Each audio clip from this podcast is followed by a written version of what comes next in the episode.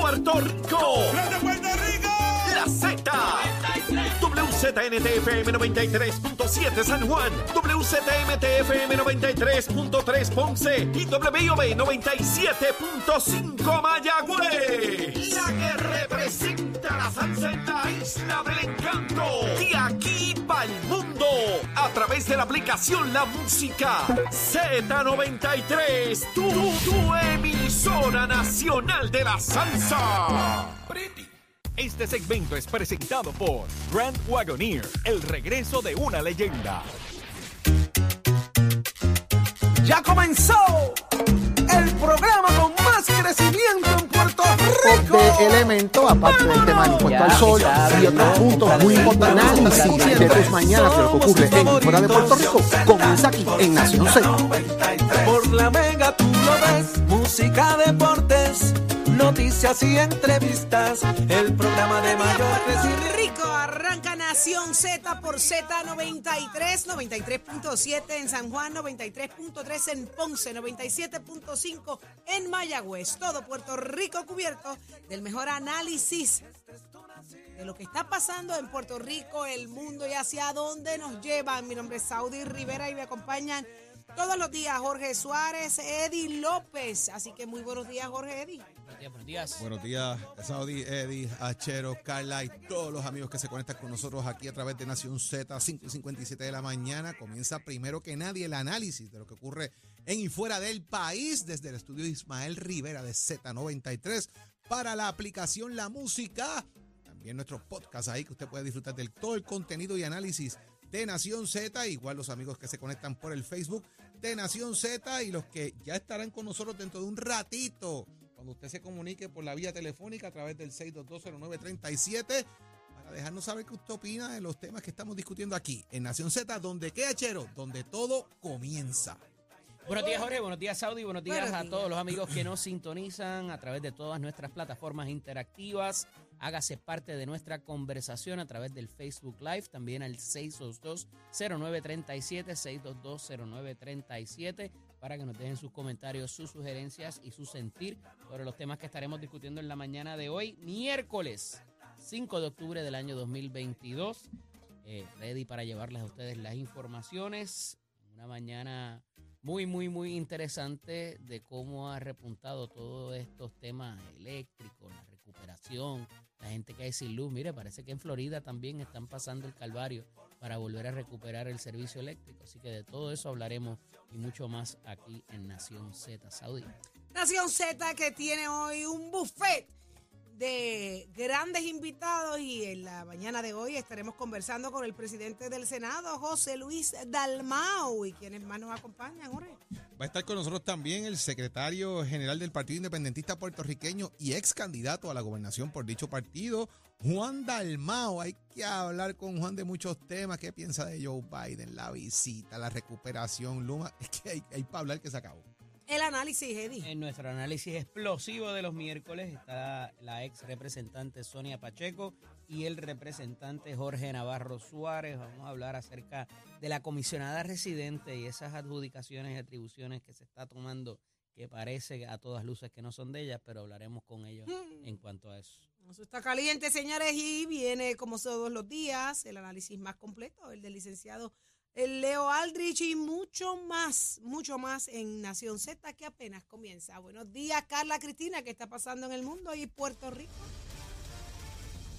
Buenos días, Saudi, para ti, para Jorge Eddy todas las personas que nos sintonizan. Los titulares, el Departamento de Salud reportó ayer la muerte de un hombre de 85 años en la región de Ponce.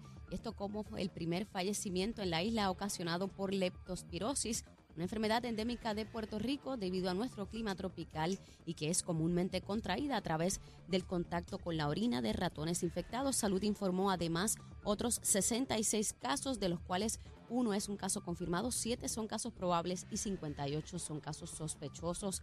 En el caso de las muertes ocasionadas tras el paso del huracán Fiona por Puerto Rico, el Departamento de Salud informó que la cifra se elevó a 29. Se trata de tres hombres y una mujer todos mayores de 65 años, mientras la muerte de un confinado el pasado fin de semana en el complejo correccional de Bayamón elevó a 71 los fallecimientos en instituciones del Departamento de Corrección y Rehabilitación en lo que va de año, una cifra que ya supera el total anual entre 2017 y 2020 y aunque la mayoría de los decesos aún no tienen una certificación del Instituto de Ciencias Forenses, la secretaria Ana Escobar Pavón atribuye los fallecimientos a la vejez y a condiciones médicas preexistentes.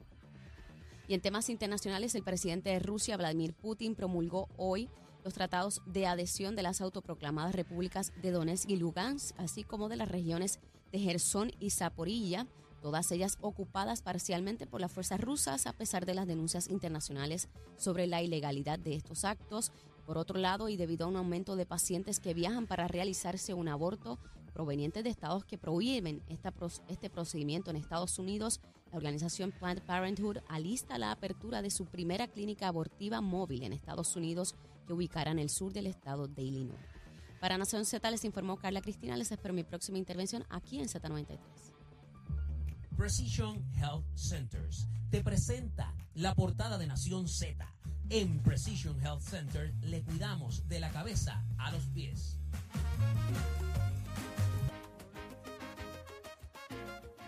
Seguimos en Nación Z. Escucha, Eddie, ¿ves? ¿Y eso que hoy es qué? ¿Qué día es hoy? Miércoles. Y ya él va. Ya, ya tiene el, el, karaoke encendido. Yo no me quiero imaginar de aquí al viernes se me, se me va. No viene el viernes. Esa es For Sale, la nueva, la nueva canción de nuestro amigo y compañero Santa Rosa. Espectacular ese. Sí, que tú lo sabes. Vamos de inmediato a lo que está pasando, señores. Hay muchas preguntas y ahí hay una nueva modalidad. ¿Será eso lo que está pasando en, la carrera de Jennifer González? Está siendo señalada y a veces hasta muy criticada por adjudicarse cosas que aparentemente, señores, no le pertenecen en términos de, proyectos y otras cosas. Vamos a hablar de lo último y es lo, más reciente, Medicaid. Eh, Eddie, ¿qué está pasando con lo del Medicaid? Mira, en estas últimas semanas se han dado, se han llevado a cabo unos esfuerzos por parte de unos grupos que no son ni tan siquiera de gobierno. Hubo una, ¿verdad? Una, un grupo de eh, representantes, particularmente, que estuvieron en la capital federal la semana, tan cerca como la semana pasada, y tuvieron unas reuniones para lograr o para intentar eh, lograr una iniciativa que se había dejado a, un lado y que no se le había dado el cariño que ameritaba, que es que dentro de los fondos que se le dan a Puerto Rico, que es el famoso 76%, subirlo a un 83% por la necesidad que hay en Puerto Rico actualmente.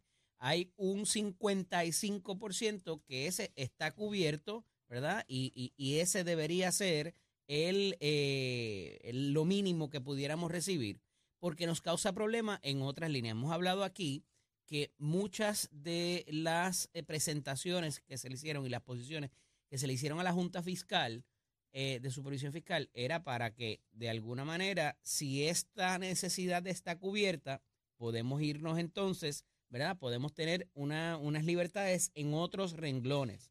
El problema es que se contaba ya con ese 76 o con ese 83 para liberar dinero del presupuesto eh, del Estado y, atender otras, otras situaciones. Si eso no se da, te va a causar ese desfase mínimamente, ¿verdad? Y para no entrar en algo más complicado, el problema es que muchas compañías que tienen que ver con esto de una u otra manera, y hablo de compañías privadas, se dieron a la tarea de hacer el cabildeo en Washington y la comisionada residente no aparecía ni por los centros espiritistas, es la verdad, y cualquier persona que haya sido parte de este esfuerzo, inclusive el de los representantes no progresistas la semana pasada, saben que ella no estuvo ni allí. Entonces, esto es otra vez el asunto de, eh, de, de, lo que ocurrió con hasta con el proyecto de estatus, si se quiere llevar así, donde los votos no aparecieron al final del día, se tuvo que posponer y ahí se quedó. Entonces, ahora que se hacen unos acuerdos y unos avances por parte de la industria privada, ni tan siquiera de gobierno. Ella viene a adjudicarse como que es la que está dando la noticia y que se hicieron estos esfuerzos. Desde que por lo menos ahí no dice yo conseguí. Ella está resaltando el esfuerzo de otro, pero para la persona que no está muy pendiente, dice, mira, otro logro de la congresista puertorriqueña que está allí eh, y que no ha avanzado nada y que lo que ha tenido son derrotas últimamente matizada por lo que pasó aquí hasta el lunes con la llegada del presidente Ole. Pero ella busca ahora aunar esfuerzos. O sea, me voy, a coger la chiringa volando y sigo por ahí. Ustedes lo hicieron, lo adelantan eh, y yo me voy a unir al esfuerzo que ustedes están haciendo para adelantar esta causa de los chavitos del Medicare. Y fíjate que aquí estamos hablando de hospitales eh, que firman este memorando donde ellos están buscando que se, se haga este trabajo. Hospitales, centros de pediatría de Puerto Rico, eh, el Puerto Rico Academy American Surgeon, diferentes aseguradoras médicas. De igual manera estuvo por allá la Asociación Americana de Personas Retiradas, lo que es el ARP, eh, y también estuvo la Asociación de Industriales, el Centro Unido de Periodistas, la Cámara de Comercio, haciendo el trabajo que le toca a la comisionada. Pero lamentablemente, y hay que decirlo de esta manera, o sea, Jennifer ha estado últimamente, incluso con los chavos estos que los 60 millones estos de Biden, y ella estaba diciendo, no, se asignaron para tal cosa, para lo otro, para aquí, para allá, ya está repartiendo hasta para qué son. Pareciera lucir como ¿Cómo? desesperada, ¿no? Yo- lo que pasa es, Saudi, y el que conoce de esto y sabe, eh, y lo explicamos ahora para todos nuestros amigos, aquí hay cosas que son recurrentes. Hay dinero que se asigna de manera recurrente a Puerto Rico, que Está es de las agencias fijo. federales y que anualmente se asignan. Poquito más, un poquito menos, pero es una recurrencia anual. Y la comisión residente cada vez que asigna, conseguí. Logramos la asignación. Son chavos que vienen todos los años, pero se los adjudica como conseguí o logré o no sé qué cuánto. Pero fíjate, Jorge, últimamente ella no dice lo conseguí yo. Ella dice viene más dinero, pero la, la, el, el efecto que eso tiene, aunque no se lo atribuya porque sabe Oh, que le van a disparar, por ahí va al ella. ella anunciarlo parecería que es una ejecutoria de ella. Pero por ahí va ella, porque ha dicho el, el conseguí, el aumentaron, el, Ay, o sea, eh, tú puedes anunciar, acaba de llegar la asignación de tal cosa de la agencia tal, cool. Pero es la cosa de, de- de yo hice, Son yo logré, estrategia, el estrategia política este ajeno. vana, ¿no? Que ya Muchas veces son los alcaldes los que consiguen sus asignaciones por las propuestas que tienen federales, a las que tienen derecho, ¿verdad? Eh, como los fondos Tiger y otras propuestas más, conseguimos para el... Es cómico, porque yo vacilaba con esos otros días aquí, ¿verdad? De que parece que se quiere adjudicar hasta el campeonato de calle y de la AA. Eh, ¿Por qué? Porque es una obsesión de, de demostrar, estoy trabajando, estoy haciendo, estoy logrando. Pero cuando uno hace eso, Bueno, cuando tú tienes que llenarle el ojo a alguien porque estás pensando en una cuando no estás por ahí. haciendo tu trabajo y te adjudicas lo que sea para tener la, para tener los bolsillos llenos. Estás El problema es que con las redes sociales ahora digo y que el acceso a la caso. información tan rápido, eh, la pueden desmentir y hemos visto también en las pasadas semanas donde ella ha tenido que hacer un backpedaling y entonces borrar cosas de sus redes sociales y un poco eh, quedar desmentida como pasó con la casa de Calle y los rescatistas, eh, ¿verdad? Y esto en menos de un mes eh, ha tenido que, tomar que esas medidas por haberse, de- ¿verdad? Desbocado, Yeah. yéndose para adjudicarse medallitas que no son de ella. Es chévere. tú- Llevo una semana, es un mes, un mes aproximadamente en esta. es chévere tú apoyar gestiones de otro y resaltar que ellos lo están haciendo. Pero decir, bueno, ya que lo hicieron, ahora en noviembre cuando regrese el Congreso, vamos juntitos a hacerlo. Pero si ya lo hicieron, tú lo que quieres, vuelvo y digo, es coger la chiringa volando y seguir por ahí. Inicia todo el proceso, ¿Y invita a los no demás y arranca. ¿Y por qué no anuncia? Conseguí tantos votos para que estén a favor de la iniciativa y se va a pasar. ¿A que no anuncia eso? Porque no consigues, Pues ni los, de, no consigue ni los de la estadidad, Eddie. Va a conseguir esos votos ahora mismo. O sea, tiene un problema, tienen que Es más, ella sabe que este es el último break que tiene de echar para adelante porque ni el Partido Republicano le hace caso. Esa es la verdad. Así es. No ha conseguido los votos del Partido Republicano allí, no le hacen caso. Entonces, ¿qué va a hacer? ¿A dónde se va a pegar? No, no tiene forma ahora mismo la comisionada porque está jugando un juego muy peligroso. A que la confundan con Nidia Velázquez, a lo mejor ahí. Bueno, yo creo que se está montando en el potro de Nidia Velázquez, tratando de jugar el juego con el tema del estatus. Nidia al, al- al podio Ay. y ella fue detrás, tú sabes. Entonces, Pero qué interesante que esa Complicadito que la confundan, cosa, ¿sabes? Eh, eh, qué, interesante que esas cosas estén pasando eh, cuando todo proyectaba o proyecta que sería ella una de las candidatas a la gobernación dentro del Partido Nuevo Progresista. Eso es, es interesante también porque no se hablaba así hace un tiempo atrás de Jennifer González y en los últimos meses estamos viendo un cambio eh, eh, en, en sus posturas en términos de, de- de gobierno, muy lejos de la- del pensamiento del gobernador. Y de ahí para abajo, lo que ustedes acaban de describir, adjudicarse eh, alguna serie de cosas que fácilmente se han podido desmentir y se le han podido señalar como que esto no te pertenece, esto no eres tú, esto no fuiste tú. Entonces, no sé, algo está pasando. Lo más reciente en la vida personal fue la boda. No sé si la parte del rol, ese rol nuevo, le esté ocupando mucho más tiempo y más distracción. Eh, se sienta atrás, algo está pasando, pero me sorprende mucho porque no está luciendo bien como eh, hace un tiempo atrás y, y las proyecciones que se hablaban de ella. Así que algo está pasando, Jennifer. eh, hay que recapitular, a sentarse a... Tienen que sentarse a ver qué van a hacer y cómo van a, a redirigir su campaña. Eh, eh, eh, la campaña que vaya a tener al fin y al cabo, porque volvemos. O sea, era, era la portestandante contra de Luma y ahora es la portestandante de todo está funcionando. Pues yo no sé si es que lo apretaron, le dijeron algo, mira, está, está encuestando, la base no está respondiendo, estás atacando demasiado al gobernador. No sé, pero es que es complicado el cambia, el, el cambia, cambia de postura sobre cosas que, y lo hemos dicho aquí, y en todos lugares se hablaba también. O sea, Jennifer se había convertido en el portestandarte de fiscalizar ajá, a su propio, gobierno, porque quería adelantar su causa. Y si con esto que hemos dicho todavía usted tiene duda, fíjese que ella no, en esta carrera, para lo que es la elección de medio término, no ha endosado a nadie, no ha hablado de qué va a pasar si llegan a ganar los republicanos, en qué posición ella va a estar. O sea, ella no, no ha mencionado esta carrera eh, para, para, la, para el midterm para nada. Y eso denota lo que dice Jorge. No hay apoyo ni de los republicanos ni de los demócratas, porque de ordinario tú escoges tú, eh, ¿verdad? Tu caballo en la pelea, en la carrera, y vas con él. Y no han visto a Jennifer González haciéndole campaña a nadie.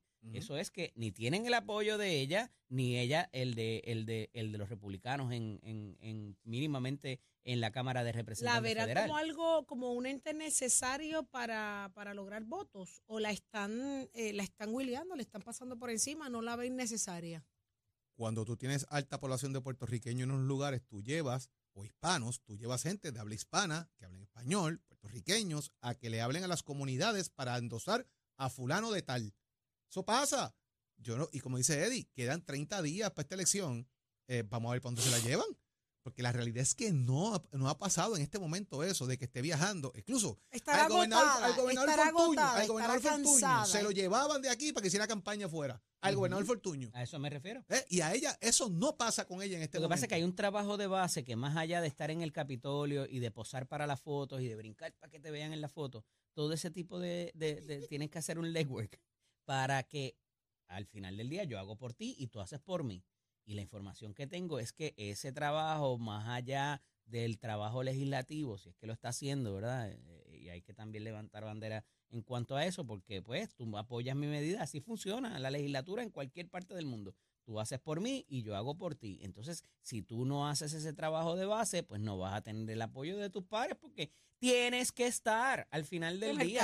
Y la dentro. información que trasciende es que ella no está presente.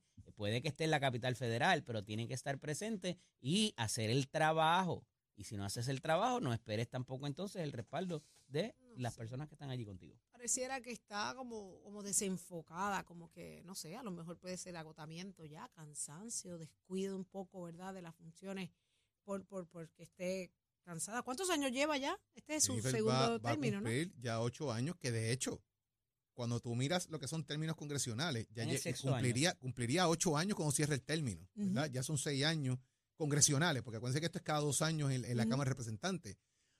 Le- ya le iría llegando cosas, ¿verdad? Eh, si, si, se, si se quedara ahí, o si aspirara nuevamente a la comisión residente y ganara, empieza a adquirir un seniority por, por términos consecutivos allí. Eh, y esas son cosas que a veces no ven los que están allí, ¿verdad? De- del poder que adquieren por el seniority. El Congreso funciona a base de seniority.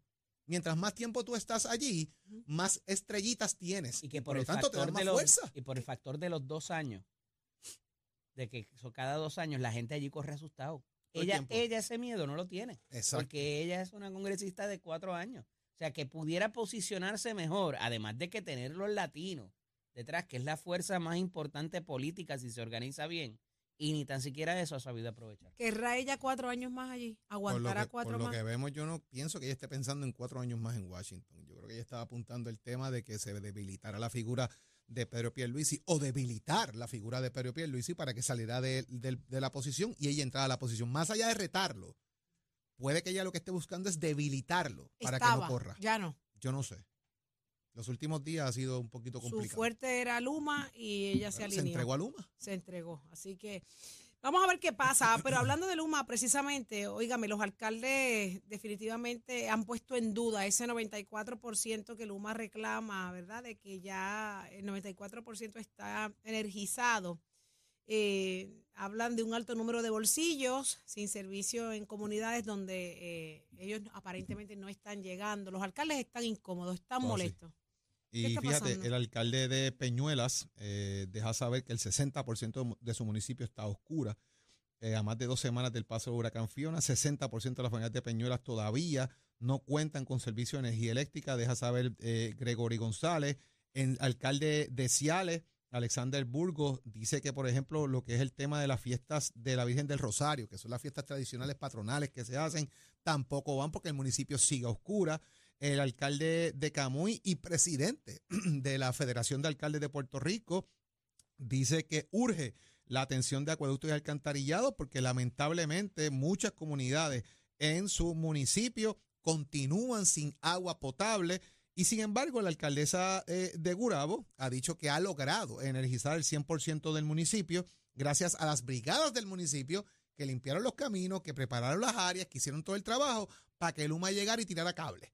Así que ella logró, eh, utilizando lo que son las brigadas y el esfuerzo del personal del municipio, energizar el 100% eh, de, de ellos. Y, y, y si hablamos de bolsillo, pues podemos hablar de, ¿verdad? del caso que tiene nuestro compañero Le- Leo Díaz. O sea, él está precisamente Wow. en un bolsillo y al día de ayer todavía 16 llevaba 16 días. días sin luz. O sea, que eh, es una cosa que no necesariamente está adjudicada a donde más fuerte dio el, el- el- la tormenta huracán, sino a todo Puerto Rico. Y la pregunta es, si fueron los impactos mínimos acá, ¿por qué pasa esto en áreas donde no ocurrió? Que ha sido la pregunta constante. Pero los alcaldes se están haciendo sentir de todos los partidos políticos en este caso y, y obviamente ponen en entredicho de sobremanera los números que Luma está ofreciendo.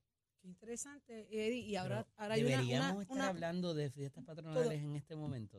Bueno, es que están establecidas, Eddie, o sea, por, por años. Los sé, alcaldes pero, tienen las fechas o sea, establecidas que pasan. de los patrones y la cosa, y pues tienen que anunciar que las van a suspender. No Oye, y yo entiendo también que son el motor económico de muchos de los pueblos, el único motor económico de los pueblos anual, pequeños. Eh, Claro. más. eh, pero, pequeño pero con lo que se está viviendo, eh, ciertamente, y no por menospreciar el, el esfuerzo de los alcaldes, pero eh, el asunto de los encamados, el asunto de las personas mayores de edad, me parece que es una mejor eh, punta de lanza para llevar a cabo el reclamo de ellos que decir, "Ah, no tengo luz, no puedo celebrar las, fiestas patronales, ¿verdad? Eso, ¿verdad? De, de- de- entrada.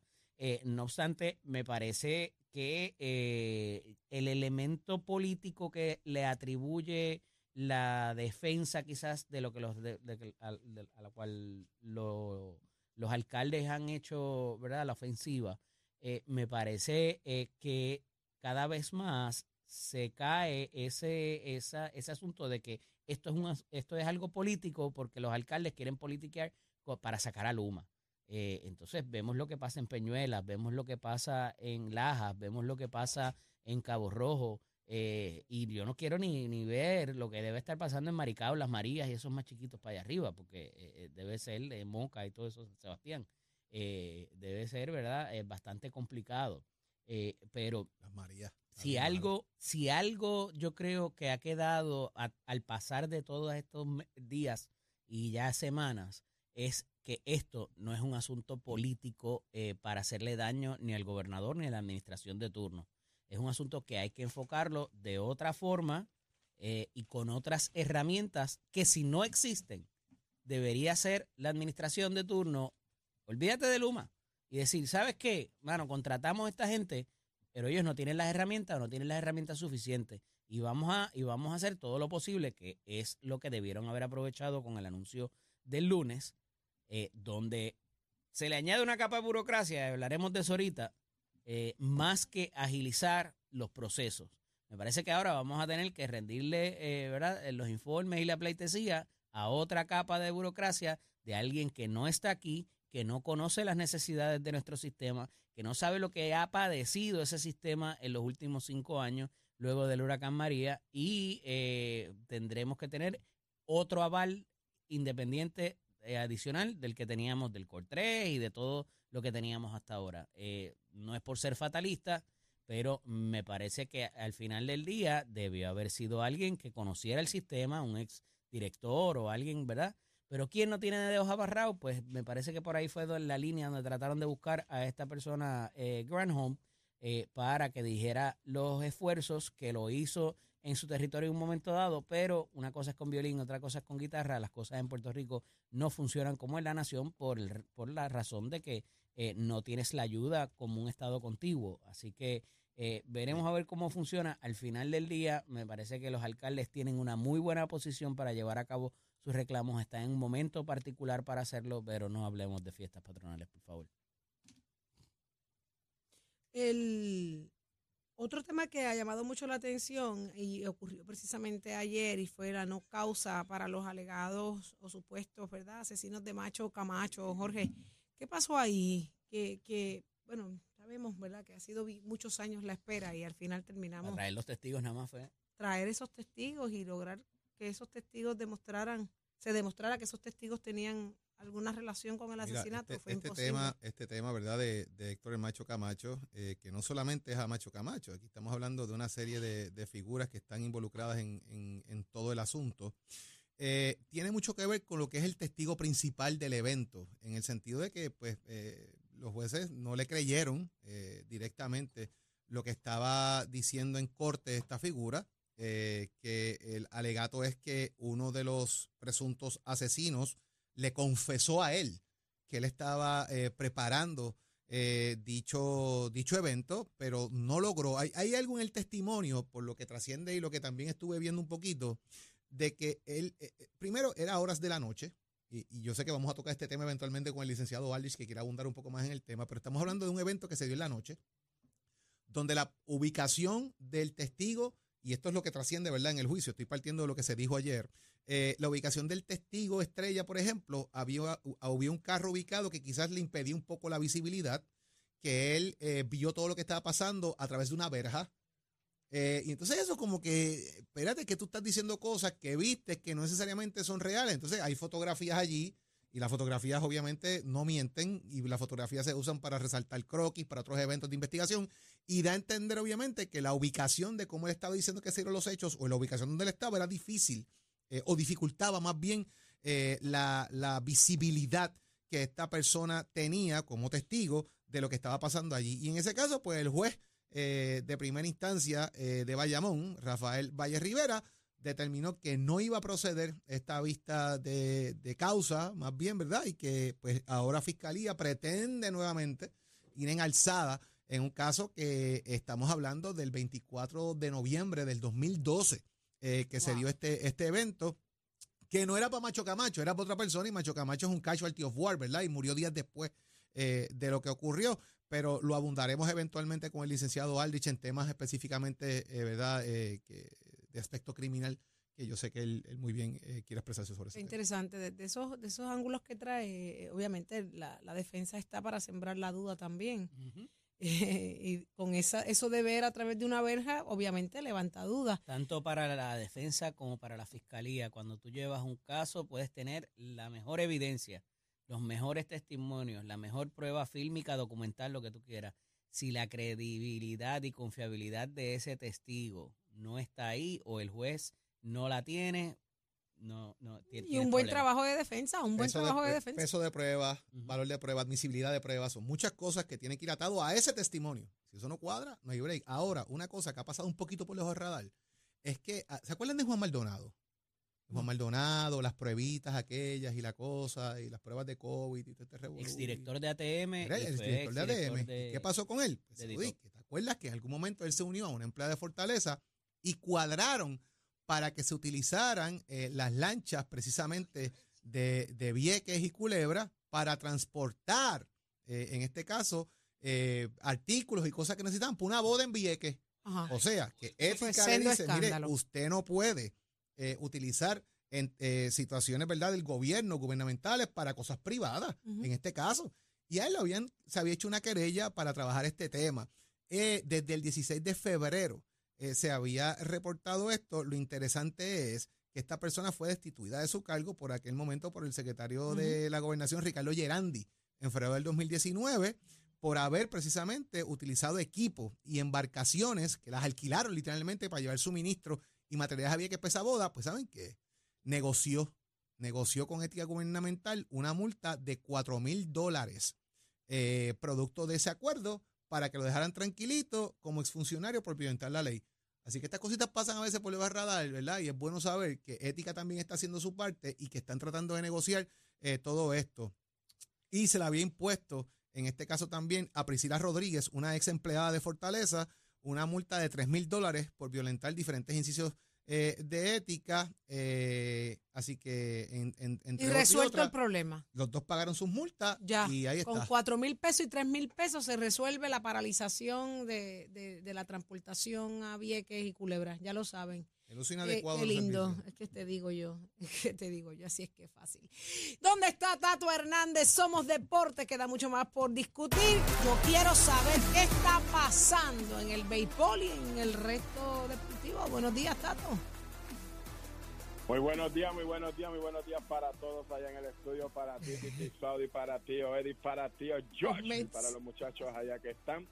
Los Yankees de Nueva York están contentos. Qué milagro que el licenciado no trajo su gorra, porque él cuando hacen algo bueno trae la gorra, cuando pierden no la trae. Pero óigame, aparte de todo, hay que En la misma entrada, papá. En la misma Aaron entrada. Hicimos la sacó y de qué manera da un clase de batazo, convirtió su cuadrangular número 62, lo cual lo pone en la historia, le pasa al gran también Yankee Roger Marsh. Cabe señalar que habían otros peloteros que ya habían hecho esta hazaña, pero como están en la manchita de los dopajes, pues como que no son muy buen vista. Mar Maguire en una temporada logró 70, Barry Bonds logró 73 y Sammy Sosa logró 66. Pero lo más acorde de esto es pues que todo el mundo cuando ya esté cuadrangular, pues mucha gente quería conocer quién atrapó esa bola, porque si es una persona, ¿verdad?, de escasos recursos, que estaba allí en el parque de casualidad, cogió la bola, pues, óigame, esa bola puede costar hasta casi dos millones de dólares, pero ¿qué pasó? Que yo no sé qué pasa aquí, como es el destino. Un tal Corey Johnman, presidente de una gran compañía que se llama Fisher Investment, que alrededor del mundo tiene un capital de 197 millones, fue el que capturó la bola. Así que ese pana no le hacen falta los dos millones si se puede dar por esa bola de béisbol, pero él dijo que iba a hablar con la, la certificó. Hay un video por ahí cuando la seguridad lo saca del parque para llevarlo a las oficinas allí mismo de Major League para que la certifique y entonces él dijo que se va a sentar a negociar como hombre de negocio con Aaron Josh y con los Yankees de Nueva York a ver a qué acuerdo llegan. Pero por falta de dinero no es porque el hombre es multimillonario, pero son cositas que pasan en el béisbol de la Grande Liga y usted se entera aquí en Nación Z, somos deportes con auspicio de Mestre Escuela que te informa. Ya estamos en el proceso de matrícula. Algunos jóvenes estudiantes que se han comunicado a mis redes preguntándome, mira, Tato, estamos arrollados, acá no hay luz, los viejos no tienen carro, los perdimos todos. Tranquilo, usted cuando pueda de un teléfono de un pana, de un primo, llámese al 787-238-9494, lo notifica para que así esté en récord, para que entonces Mestre le busque la solución para que a continuación de sus estudios, los que vienen para la matrícula nueva en noviembre, los que puedan pueden pasar por el recinto, los que no, vía telefónica 787-238-9494. Usted se entera aquí en Nación Z, somos deporte, con los pisos de Mestre Escuela. Oiga, chero, give it on, my friend. Al renovar tu marbete, escoge ASC, los expertos en seguro compulsorio.